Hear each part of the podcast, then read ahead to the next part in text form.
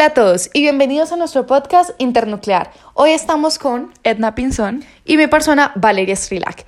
El día de hoy vamos a estar tratando el tema del programa nuclear de Irán y si realmente consideramos que esto es un factor que genera estabilidad o por el contrario inestabilidad en el marco de las relaciones de poder, específicamente en la región de Medio Oriente. Ahora, hablando de inestabilidad, nosotras creemos que, pues como ya lo mencioné, esto genera inestabilidad en relación a las relaciones de poder en Medio Oriente, porque si definimos balance of power como un principio que dictamina que un actor debe evitar cualquier amenaza o intento poder desbalancear el sistema, los demás países de Medio Oriente se sentirían eh, amenazados y no solamente amenazados, sino que de cierta forma estarían en desventaja en relación al poder si Irán continúa con este programa nuclear. Eh, por lo cual habría problemas internos. Básicamente es, hay una estabilidad en este marco de relaciones de poder porque si Irán eh, persiste eh, con este programa nuclear, habrá básicamente una estabilidad porque ellos serían básicamente un hegemón, serían una posible potencia en Medio Oriente. Por otro lado, podemos decir que esto también podría generar cierta inestabilidad en el marco del sistema internacional, ya que eh, Irán, al considerarse o ya hacer una potencia nuclear, eh, entraría eh, a convivir de cierto modo con las potencias actuales y no hay certeza de cuáles sean las intenciones o que quiera hacer Irán. Entonces es muy difícil eh, realmente saber si Irán va a estar de acuerdo a seguir el orden que se estaba manteniendo previamente y los acuerdos que se tenían ya establecidos con las otras potencias o si por el contrario va a llegar a desestabilizar todo esto. Concuerdo mucho, pero ahora hablando un poco de la estabilidad que esto podría haber en el marco de relaciones de poder en Medio Oriente, eh, los países aliados a Irán se sentirían de cierta forma respaldados. Si hablamos de una posible relación diplomática entre los países de Medio Oriente e Irán en un futuro, que ya se vienen dando de hecho desde eh, los últimos años, intentos de esta diplomacia, eh, digamos que habría cierta protección, ya que difícilmente otra potencia podría ir a atacarlos, pues de cierta forma Irán defendería o entraría de manera indirecta a respaldar, o así no lo haga de manera directa, ya de por sí los otros estados se sienten amenazados con esta posible potencia y el armamento nuclear que tiene Irán, por lo cual el Medio Oriente de cierta forma sería, entre comillas, protegido, por lo cual genera eh, cierta estabilidad si llega a haber este tipo de relaciones en un futuro.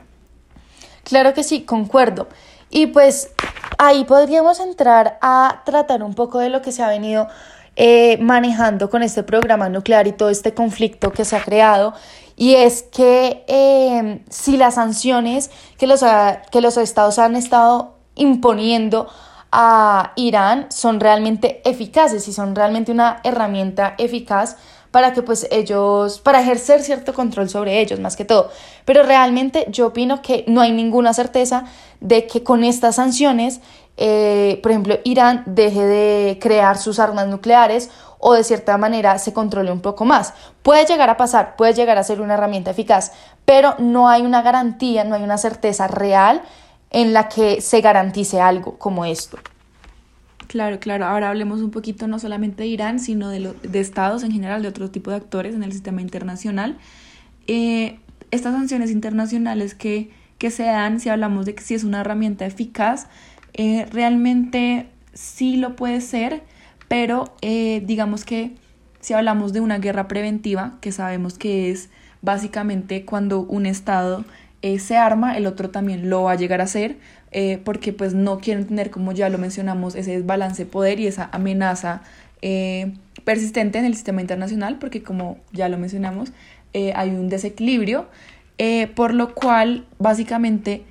mm, sí podría ser eficaz, una herramienta eficaz, porque no permite que exista este tipo de guerras preventivas en donde uno se arma y el otro no se arma, por más que como su nombre lo dice, realmente no haya una acción concreta y no se llegue a la parte eh, más eh, amenazante o roja, la, la zona roja donde todos lleguen a atacarse, pues sí puede llegar a ser efectiva.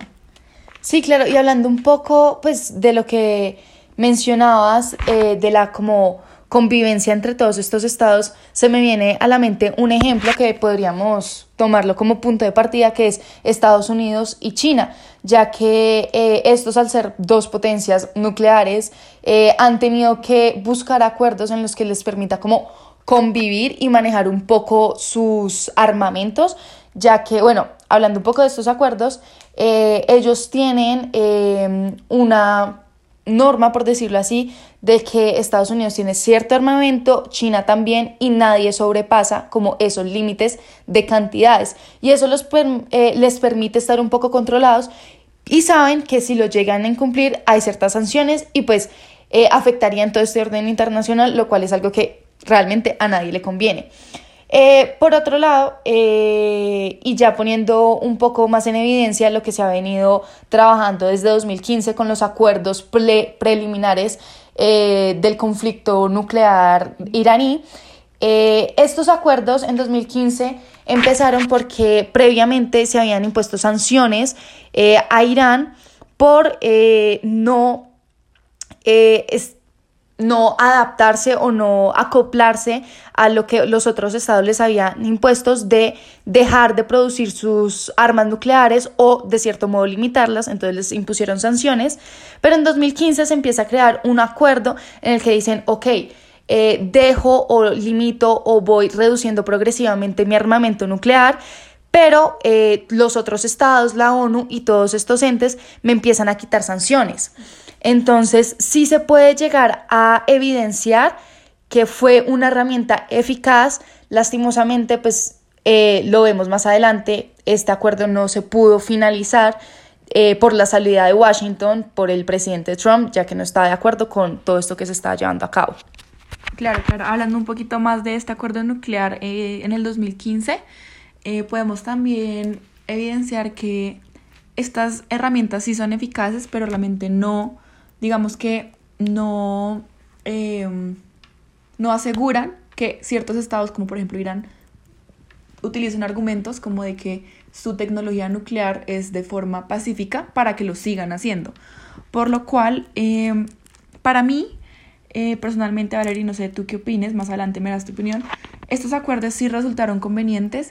em, para el Medio Oriente, en, la en esta región, porque como ya lo mencionamos en un principio de este episodio, em, esto puede crear cierta estabilidad para ellos porque podría ser temido para otros al tener una posible potencia nuclear, es decir, un respaldo eh, que ellos tienen.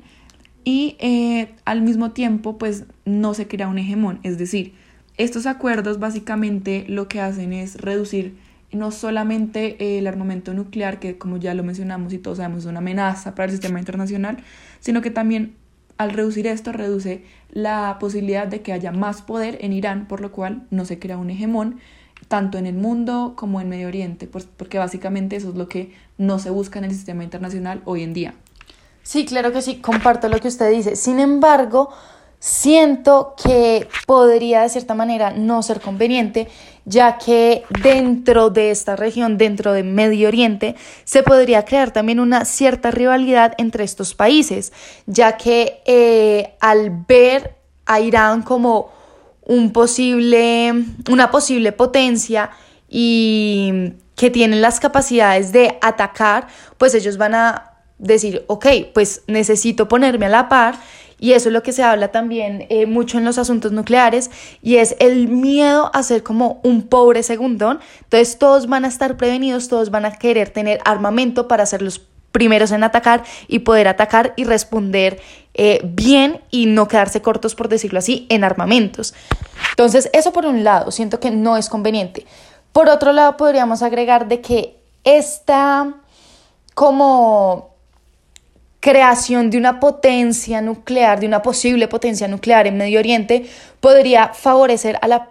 proliferación en la región. ¿Qué quiero decir con esto? Es que esto podría llegar a, de cierto modo, incitar a los países de esta región a eh, armar su armamento y em, ponerlo más grande y ser una amenaza para Medio Oriente y para el sistema internacional. Entonces, y eso se relaciona mucho con lo que dije previamente. Entonces, eh, todos van a querer tener un armamento, se van a crear ciertas rivalidades y nadie nos asegura una estabilidad dentro de Medio Oriente ni nada que los ponga como de acuerdo, por decirlo así.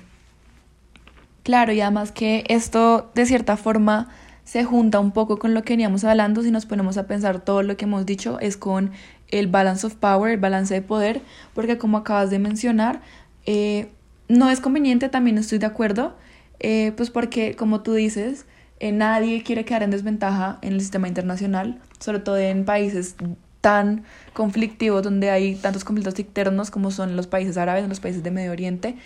podemos hablar, por ejemplo, el, el problema de er, Israel y Palestino, muchos, muchos... Rusia y Ucrania. Rusia y Ucrania, claro. Entonces, podríamos decir que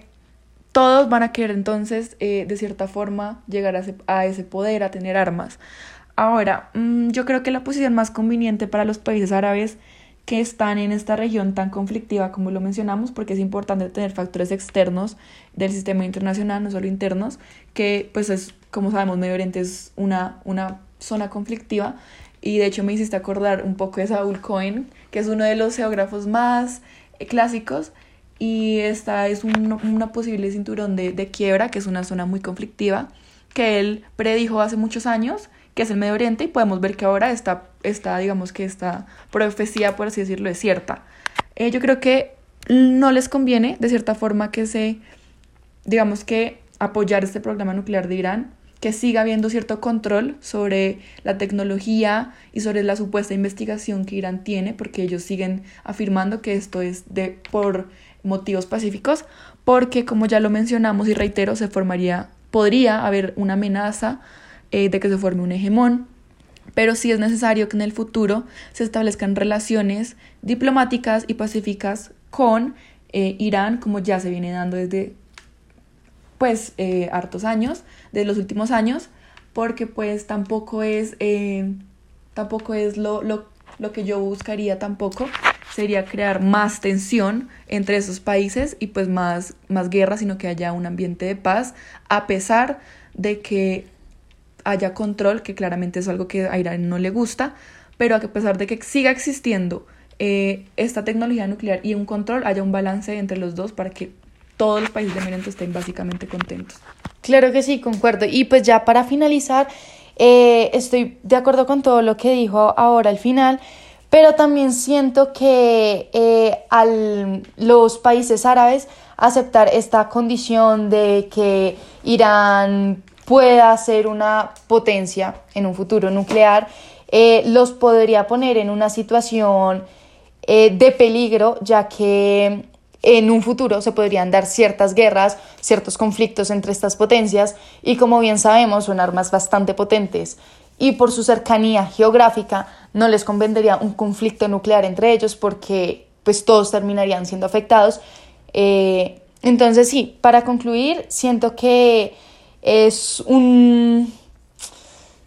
arma de doble filo, siento que hay que pensar muy bien las posibilidades y tienen que llegarse a ciertos acuerdos para mantener este balance de poder, esta paz, estas relaciones diplomáticas y todos estos acuerdos, eh, o sea, y poder finalizar todos estos acuerdos que se han empezado pero pues no se han podido finalizar. Claro, todo esto viene a ser por los intereses de cada país, ¿no? Estados Unidos, Irán, Medio Oriente. Pero bueno, esto podemos eh, finalizarlo en otro episodio. Espero que les haya gustado mucho y nos vemos en la próxima. Gracias.